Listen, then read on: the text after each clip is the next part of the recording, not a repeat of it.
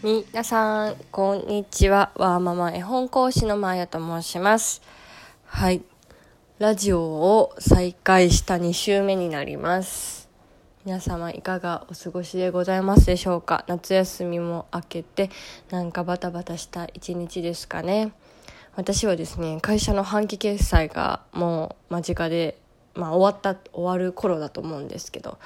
もう、疲れました。仕事がいっぱいいっぱいになるっていうのとあと自分が持ってた担当エリアが変わるっていうこともあってちょっとここで1個、まあ、小さい山ではあると思うんですけど山かなと思っている毎日です。ただですね時短勤務9時半から16時半っていう勤務時間でお願いしてるんですけどやっぱりその中で終わらない業務がただただあって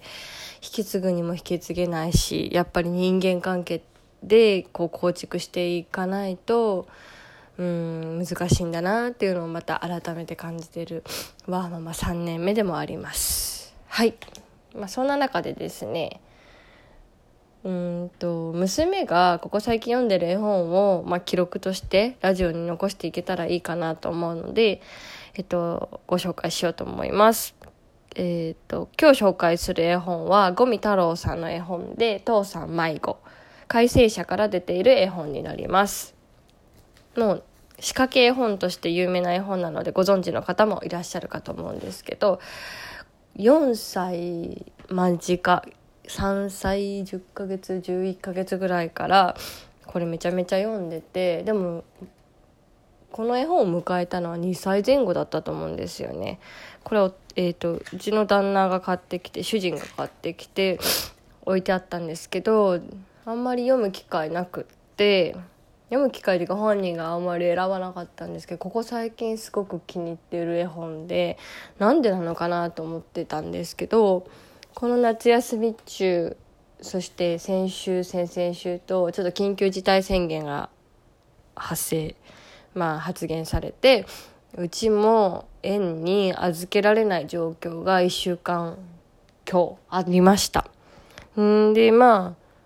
主人と私と私の母であるおばあちゃんにあたるばあばと3人でもう家庭内シフトを組みながら なんとか耐え忍んだんですけどよくやっぱりショッピングセンターイオンとかに連れてったなとか思っててこの夏。うん。だからかなっていうのが一つあります。この父さん迷子はショッピングセンターっていうか、まあ、百貨店とかの話になるのでそこがきっかけなのかなと思ってます。あともう一個はこう絵本の展開が探す展開になっていくんですね。次の展開で何かを探す次のページで何かを探すって形になるので